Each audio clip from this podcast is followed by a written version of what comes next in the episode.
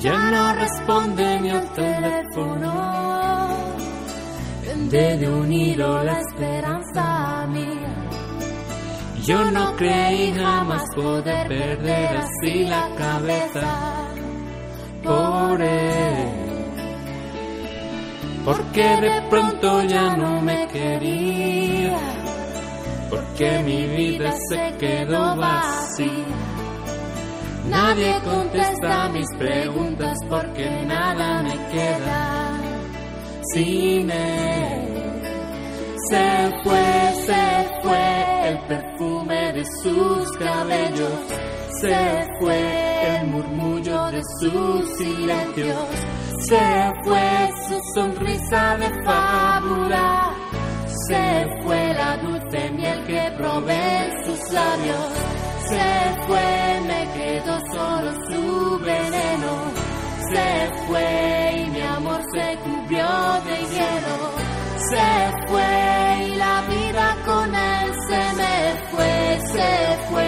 desde entonces ya solo tengo lágrimas.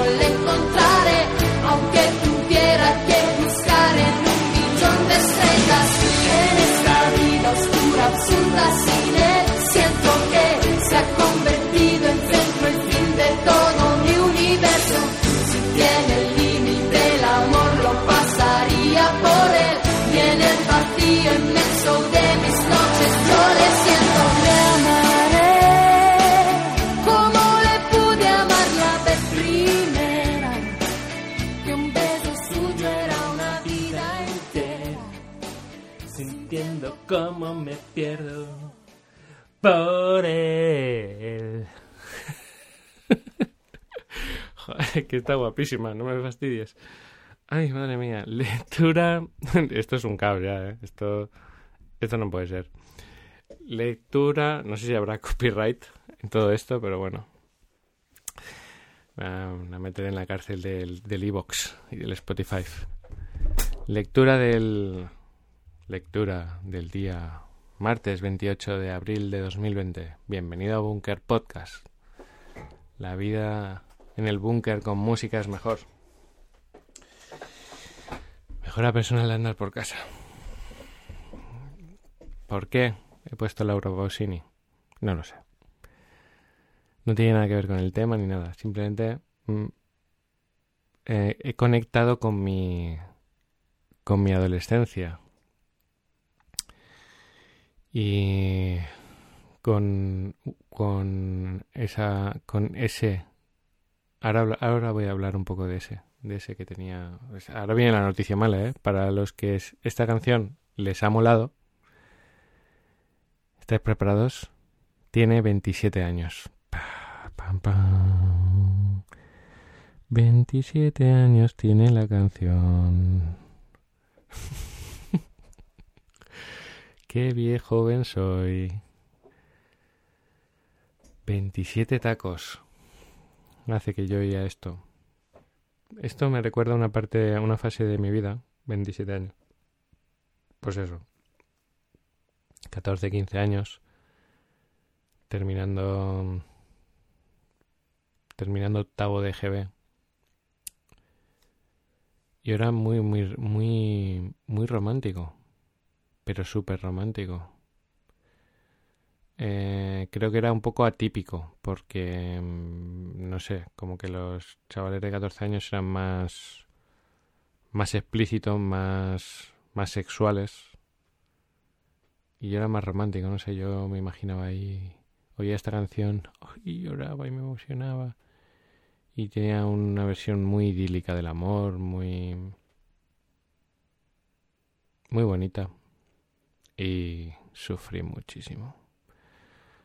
Sufrí muchísimo por amor. Me... e-, Era lo que necesitaba, creo. Es, es como contradictorio porque es como... Yo era muy inocente, muy bonito, muy romántico y, y fue como cien mil pasos para atrás. O sea, en lugar de que ese amor creciese de forma natural y hacia más, fue tanto dolor que lo que hice es meterme hacia adentro, ¿no? Como ser mucho menos... O sea, todo lo que me pasaba me llevaba a ser menos romántico, mucho menos romántico. Perdonad, ¿eh? Que ya... Tengo aquí un, producto que es una maravilla. Oh, ¡Qué maravilla! Es un, una bolsa con semillas que lo calientas en el microondas. ¡Ay! Da un calorcito aquí en el cuello por las mañanas. Ya está. Ya está. ASMR. Y era como. Yo decía, pero. Es que no entendía nada. Yo sé que yo lo he atraído. Pero fue ultra doloroso. Extremadamente doloroso. Mi, mis primeros contactos con el erotismo, con la sexualidad, fue duro. No fue. No fue. No fue nada agradable. O sea, es como si destroz, destrozara mi inocencia. O sea, yo era como inocente y era una destrucción de la inocencia. Y en vez de, en lugar de ver ya las cosas románticas, lo que iba era levantando una coraza a, a mi alrededor tremenda. Y unas creencias, ay, mira que lo voy a encadenar. Ay. Ay, qué bueno. Que lo voy a encadenar y todo. Que lo voy a encadenar y todo. Y muy bien encadenado. Este peldaño es para mí muy bueno. Muy, muy, muy bueno. Pues eso, iba levantando corazas y, y creencias muy peligrosas para mi bienestar y para mi salud. De hecho, eh, la digamos el primer amor tuve como un amor a los 14 años, así 15 años. Pero nada, que fue no fue una relación, fue pues eso, un enamoramiento y salimos un, un par de veces y fue muy bonito. Ese fue muy, muy bonito, pero lo, lo, cerré yo mal. Y el siguiente fue el enamoramiento fuerte, pero ya mayor, ¿eh? Con, con 17 años o 18 años. Eh, y fue con una persona que tenía como había tenido como alguna experiencia traumática. Y y claro yo fui víctima de esa experiencia traumática que me generó a mí un trauma más grande todavía porque yo no entendía nada no tenía la capacidad de entender eh, qué pasaba me sentía responsable de todo lo que ocurría y empecé a, crear una, una creencia peligrosa eh, con respecto a las relaciones sexuales. porque yo las reacciones que esa persona tenía yo no las yo me sentía culpable yo no digamos que ella era víctima y yo era víctima de, ese trauma Em, y eso empecé a creerme una, una creencia malísima, malísima, malísima, que me ha acompañado durante mucho tiempo en, en mi vida, ¿no? Y claro, Laura Pausini pues era, o sea, yo, me lo, yo era muy romántico, entonces lo ponía y y lo típico, no sé, me estoy acordando ahora como en mi habitación tumbado en la cama y oyéndola y llorando y no llorando de desamor ni nada, sino de la emoción de, de, la, de esa versión tan romántica que tenía de las relaciones que luego al encontrarme con una persona que, que le habían hecho daño, que yo entonces no entendía nada, claro, le habían hecho mucho daño. Y ella reaccionaba de una forma, digamos, no que no era lo normal, pero al ser, digamos, mi primera toma de contacto, yo lo compré como una normalidad, como la realidad, como, ah, vale, pues no es tan romántico como yo creía. Esto es la hostia de duro. y eh, durante años eso me ha o sea, durante muchos años sufrí muchísimo, lloré muchísimo, me... fue una tortura total. O sea, te lo, te lo contaría más claro todo y con más detalles, pero debo mantener respeto a, a mi pareja y, y esa persona no lo va a oír ni nadie de su entorno lo va a oír, pero te lo dejo a la imaginación a lo que tú creas que se puede llegar a sufrir mucho, mucho. Y cuento esto por por si sirve, ¿no? No es eh, esto no es exhibicionismo gratuito. No es que a mí me guste eh, compartir esto así que me gusta, ¿sabes? no, pues no, no, no lo hago por placer, por morbo. No, lo hago por, por si sirve, ¿no? ¿Qué creencias? Pero creencias, creencias. O sea, yo mmm, decía como los terraplanistas, es que esto es así. O sea, sinceramente esto es así. O sea, la vida es una mierda, esto es así, las cosas estas son así, esto es así, y esto pasa así, y el amor es así, y las mujeres son así. Porque yo estaba en una en una época de mi vida en la que lo que ocurría lo magnificaba, no era capaz de relativizarlo y la herida era tan profunda que, que se llegaba a convertir en una nueva realidad. Y no es solo una realidad, sino una realidad absoluta y todo es así. Esto me ha dolido y esto es así.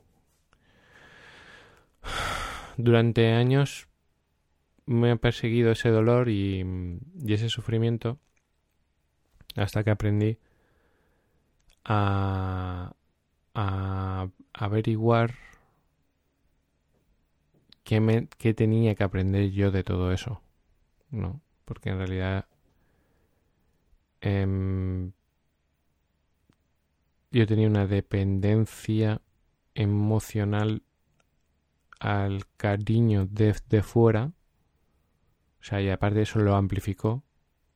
Creó una herida tan grande en mis emociones que sin el cariño de otra persona, sin la muestra de cariño en el formato en el que yo esperaba que debería llegarme de otra persona,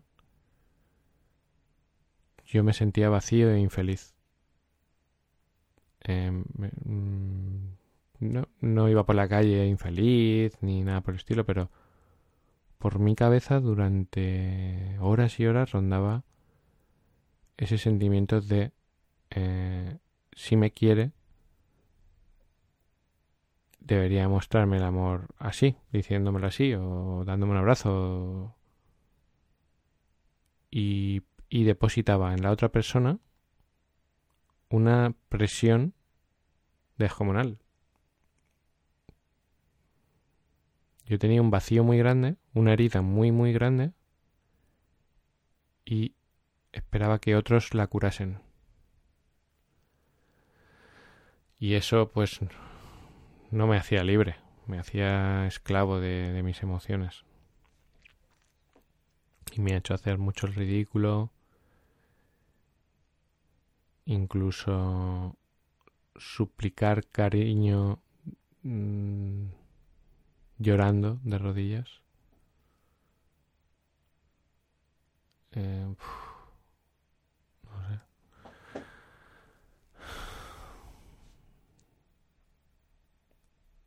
Entonces empecé un poco también a, a odiar el romanticismo, ¿no? Esa herida se ha quedado aún. No, no soy tan romántico como era antes. Ni de lejos, ni una sombra. Porque empe- empecé a relacionar romanticismo con dolor. O sea, te entregas a una persona, yo lo viví así, ¿no? Te entregas a una persona y te y te destroza. Moraleja, no te entregues, ¿no? Luego entendí cuando me divorcié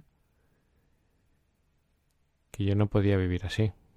Hice un trabajo muy fuerte, muy fuerte en mí mismo, mucho tiempo, mucha energía puesta en mí, mucho dinero, muchos profesionales, todo lo que me hiciese falta, porque yo entendía que en la siguiente oportunidad que le diese a mi corazón y a mi relación, yo debía de ir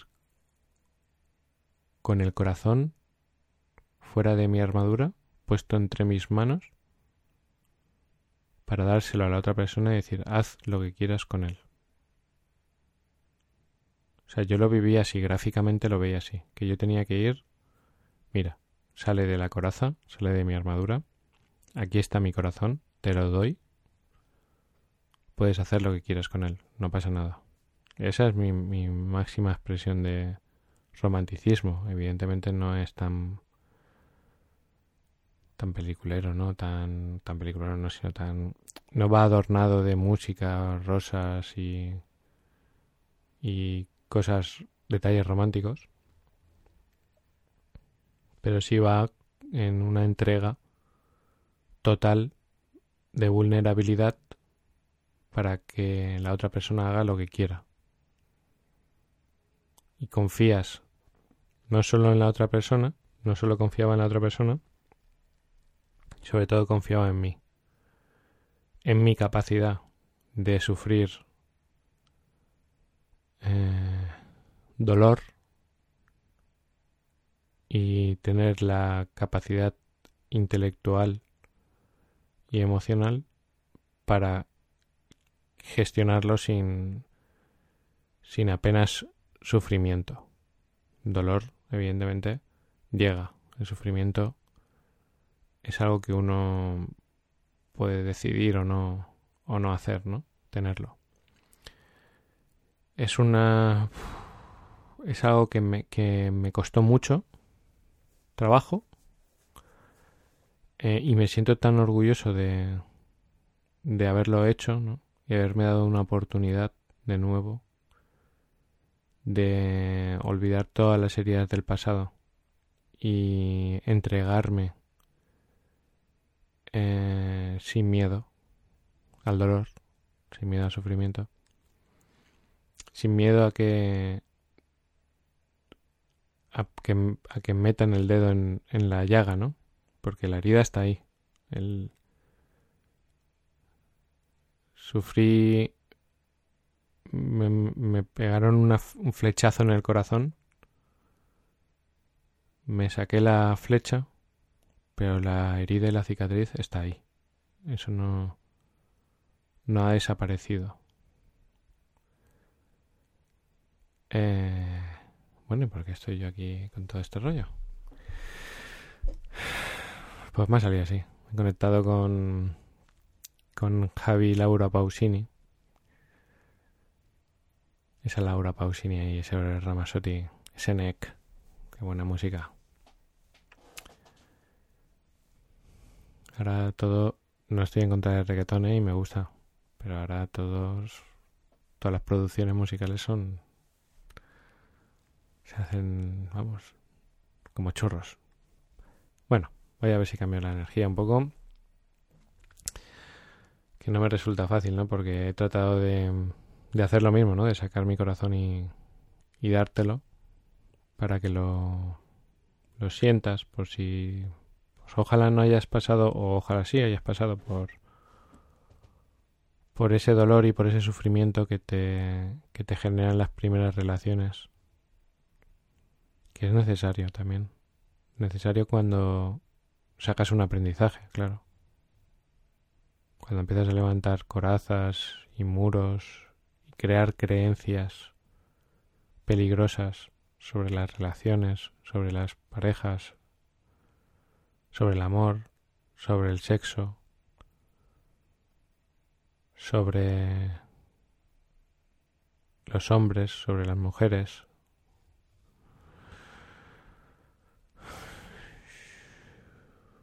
A mí me ha costado muchos años quitarme algunas creencias. Eso sí que tengo claro que no, de lo que no saco ningún aprendizaje, esas creencias fuertes, establecidas y radicales, ¿no?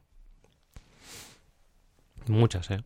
Muchas, muchas. O sea, tenía algunas que eran de película, de terraplanista, te lo prometo, de decir, pero macho, ¿cómo se te ocurre sacar por tu boca esas palabras? Pero decía, todas las mujeres. Las mujeres, tararán. Eso no tararán. Así, y ya, pero así, punto. Eso y punto. Imbécil. Pero bueno, es que tenía que pasar por esa fase, fase, solo digo yo, que es como la metamorfosis, ¿no? De la oruga a mariposa. Y hay una fase que es la fase capullo. Pues esa también hay que pasarla, ¿no? Y seguramente aún o sea, si un capullo profesional. No sé si soy ya mariposa o aún estoy un poco en fase de capullo. Seguramente para según qué cosas estar en fase de capullo. Pero... Mm, es necesario también ser un poco capullo. Para tomar contraste, ¿no? Para decir, vale, pues antes era un capullo y ahora soy un poco menos. Ay, este peldaño este peldaño me gusta mucho. Predispuesto a. Se llama predispuesto a. Estoy por leerlo, ¿eh? No quiero. Aquí cuando el, cuando el maestro Ancho, no sé, yo detecto que aquí ha hecho. Ah, le ha puesto chicha. Me fastidia mucho interpretar, ¿no? Pero bueno, resumo algunas cosas. Dice, en la búsqueda de la verdad solo existen dos caminos. Estar predispuestos a cambiar nuestras creencias actuales o estar predispuestos a perpetuarlas. Si estás predispuesto a cambiarlas, entonces consideras que aún te queda mucho por descubrir. Si no lo estás, entonces consideras que ya lo has descubierto todo. Por tanto, el requisito número uno para aumentar el éxito interior es estar predispuesto a cambiar muchas de tus creencias y convicciones viejas por otras nuevas que estén más cerca de la verdad, tu verdad. Dice, existen tres formas de llevar a cabo este proceso. Estar predispuesto al sí, estar predispuesto al no o estar predispuesto al quizá. Y solo esta última es la correcta. Dice, cuando estás predispuesto al sí, estás predispuesto a quererlo todo, Seguro que conoces a gente que le cuenten lo que le cuenten, está predispuesto a creerlo, que es lo que hablábamos ayer, ¿no? Que, que no hay que creérselo todo.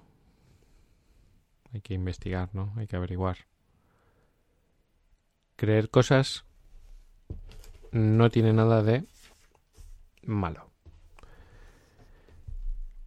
Creerlas sin pasar ningún tipo de filtro sí. ¿Por qué? Porque te convierte en un iluso, y un iluso podría llegar incluso a creer cosas que sean contradictorias. Tan malo es no creer nada como creerlo todo. Dice, cuando estás predispuesto al no, estás predispuesto a negarlo todo. Ese, era, ha sido el 80% de mi vida. Seguro que también lo conoces. Les cuente lo que les cuenten, su primera respuesta es no me lo creo. Ese he sido yo. Eso me ha ayudado mucho María porque ella cuando viene con una idea, pero hasta hace hasta el año pasado, mi primera respuesta es no. No, o sea, no la acepto. Luego, con calma, al día siguiente la evalúo, la escucho y digo, vale. Pero mi primer gesto es no. Son víctimas de un rechazo sistemático a todo lo nuevo. Esto les hace desechar falsedades, pero también verdades. Si bien ellos nunca sabrán cuál es cuál, dado que no se han parado a comprobarlo. Y la tercera. Qué bonita. Cuando estás predispuesto al quizá, no tienes ni predisposición a creer ni a no creer. Tienes predisposición a indagar. Cuando adoptas esta postura, fíjate todo lo que te, te todo lo que estás diciendo. Dice, no me cierro en banda. Sea, cuando tú dices puede ser, quizás, que es algo que yo hace muy poco he incorporado, que voy sinceramente abierto a todo lo que me dicen, sinceramente, porque llega en algún momento he dicho, bueno, va, cuéntame, pero ya es un no. Mi ego era tan chulo que era todo no. primero es no. O sea, mi actitud era primero no, luego lo paso por un filtro y ya veré si sí. Que es, que es como un casi quizás, pero es que hay otro que hay otra actitud más buena que es, a ver, dime. Puede ser, yo no sé. Cuando estás predispuesto al quizá, no tienes ni predisposición a creer ni a no creer. Tienes predisposición a indagar. Y dices todo esto, subcomunicas todo esto. No me cierro en banda, no me niego de entrada, estoy abierto, no me aferro a mis creencias solo por ser las que siempre he tenido, que es el ego. Le doy una oportunidad a lo que me dices y quiero saber más. Eso es una actitud. y aquí él se sincera, ¿no? Dice, yo durante mucho tiempo tenía predisposición al no. Pecaba de escéptico compulsivo, y en consecuencia mi crecimiento interior se vio estancado durante años. Y el mismo año en que entré en estado de rendición pasé a la predisposición al no, de la predisposición al no a la predisposición del quizá. Y como consecuencia de ello experimenté un crecimiento interior en tan solo unos meses mayor al experimentado en décadas. Doy fe. O sea, doy fe, no puedo dar fe, pero eh, ha sido un cambio total en mi vida. Porque aparte la gente, las personas se, se acercan sin miedo a, a darte. Eh, y entonces te dice, listo, o sea, no, se ha acabado, ¿sabes? Acaba de empezar. Aquí se ha quedado más ancho que largo. Dice, listo entonces para las tres enseñanzas de este peldaño. Dice la primera, no hay nada que más enfurezca tu ego que la mera presencia de una creencia nueva para que entra en conflicto con tu creencia actual. El ego mata porque no entren creencias nuevas en tu cerebro, y no solo de forma metafórica, sino literal. Las principales guerras se produjeron porque el enemigo pensaba de forma diferente a mí. Adoptar una, predisposición al quizá, combatiendo la predisposición sistemática al no, es luchar por evitar sentirse amenazado con creencias diferentes. O sea, cuando tú tienes el quizá, estás abierto a, pensamientos nuevos, a, dispuesto a cambiar todo lo que tenías en tu mente.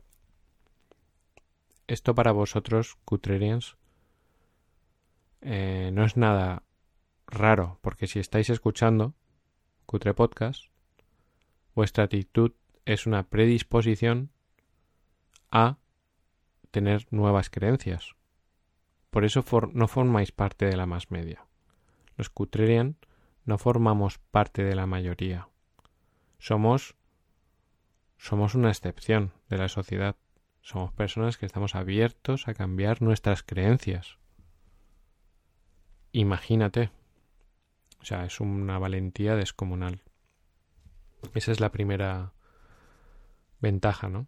Que, que tu ego pasa de estar poderoso a débil porque el ego no quiere cambiar, quiere que todo siga igual porque él sabe que esta es la mejor forma de conseguir todo y por eso hemos llegado hasta aquí. ¿Eh? Por eso somos tan buenos por eso, por todas nuestras creencias que nos llevan a- justo a donde estamos, el mejor sitio del mundo, porque soy súper competente. Soy más listo, esto así, pues con este no te hables por si te hace daño, y este si te... No, no, no, desconfía de la gente porque tal... No, no, no, no, ese no lo voy a escuchar porque... Súper bueno el ego. Sí, donde tú estás hay armonía y abundancia, es maravilloso la relación que tienes con tu ego. Si tú tienes desequilibrio y escasez, sufrimiento y mm, malas relaciones personales internas, tu ego es muy bueno, pero en llevarte precisamente ahí. Y pone un muro para que nada cambie, porque el ego no quiere que nada cambie. La segunda, siempre creí que la mente es un recurso para saber qué es verdad y qué es falsedad. Hoy creo que a veces puede ser una barrera. Si solo crees en aquello que tu mente te dice, te perderás el 100% de las dimensiones que no sean mentales. Las sensaciones de tu cuerpo, la energía de tu entorno, la intuición profunda no cerebral, las comprobaciones para las que la cabeza no tiene respuesta, son canales de información que trascienden la mente y hay formaciones enteras que se pueden cursar para descubrir mejor cada una. O sea, quiere decir, si tú solo utilizas tu razón, tu raciocinio, tu mente, te puedes perder intuiciones, sensaciones, tu organismo, tu estómago, un montón de información que no está solo en la mente. De hecho, hoy que he hablado del amor, el amor, cuando estás enamorado, profundamente enamorado, hay muchas sensaciones que no están en la mente. El estómago, el nerviosismo, la euforia. Dice, si solo crees en la mente, si hubiese vivido 10 siglos antes, hubieras negado el 90% de todo lo que hoy crees porque la ciencia todavía no podía explicarlo. Y ¿y cuántas cosas no se han descubierto aún? ¿Qué pasará dentro de 500 años? Claro. O sea, la mente es solo un pequeño... Tus pensamientos y tu raciocinio no es... Dice, la tercera... Esta es muy buena también. Esta es muy buena. Esta es muy buena. Muy buena. Pero muy, muy buena. O sea, esto yo... De milagro, de milagro no, gracias a María, poco a poco he ido aprendiendo a... Hacerlo. Soy amateur, pero voy a mejorar. Y dice...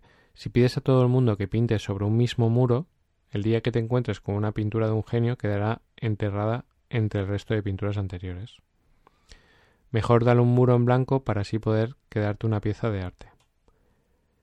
Estas pintadas representan tus prejuicios. El muro en blanco supone eliminar los prejuicios para así poder reconocer ese arte. Entonces, si yo llego con un montón de ideas, como lo del vaciar la taza del maestro Zen, vacía la taza, si yo llego con un montón de ideas, cuando llegan las tuyas, no se va a ver la obra de arte.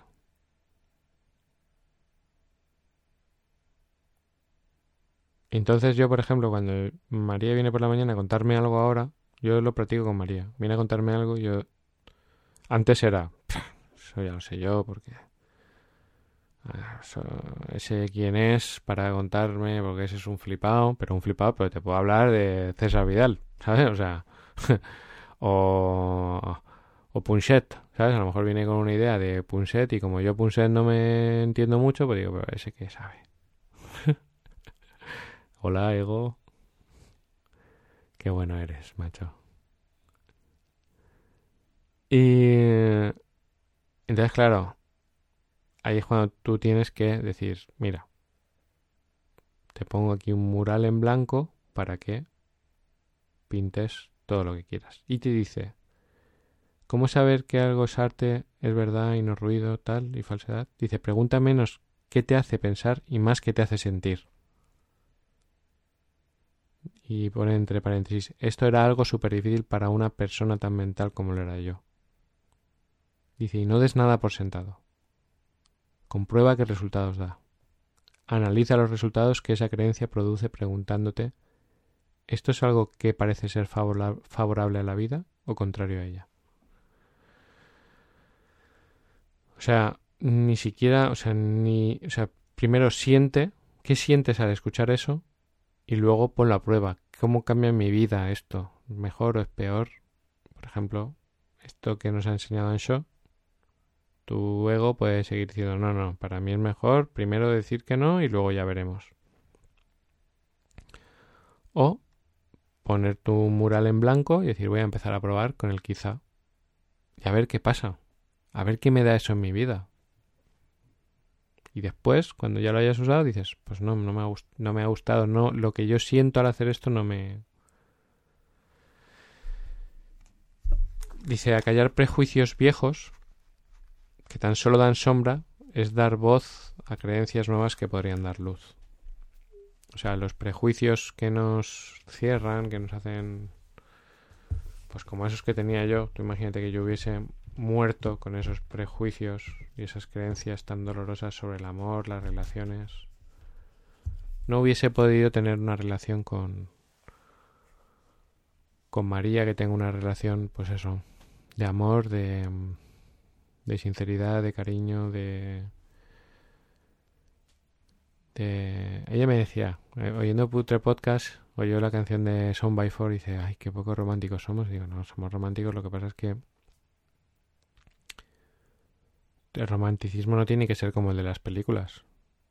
Un abrazo cuando estás un poco de bajón, un, mira, vamos a ver la peli que te mola.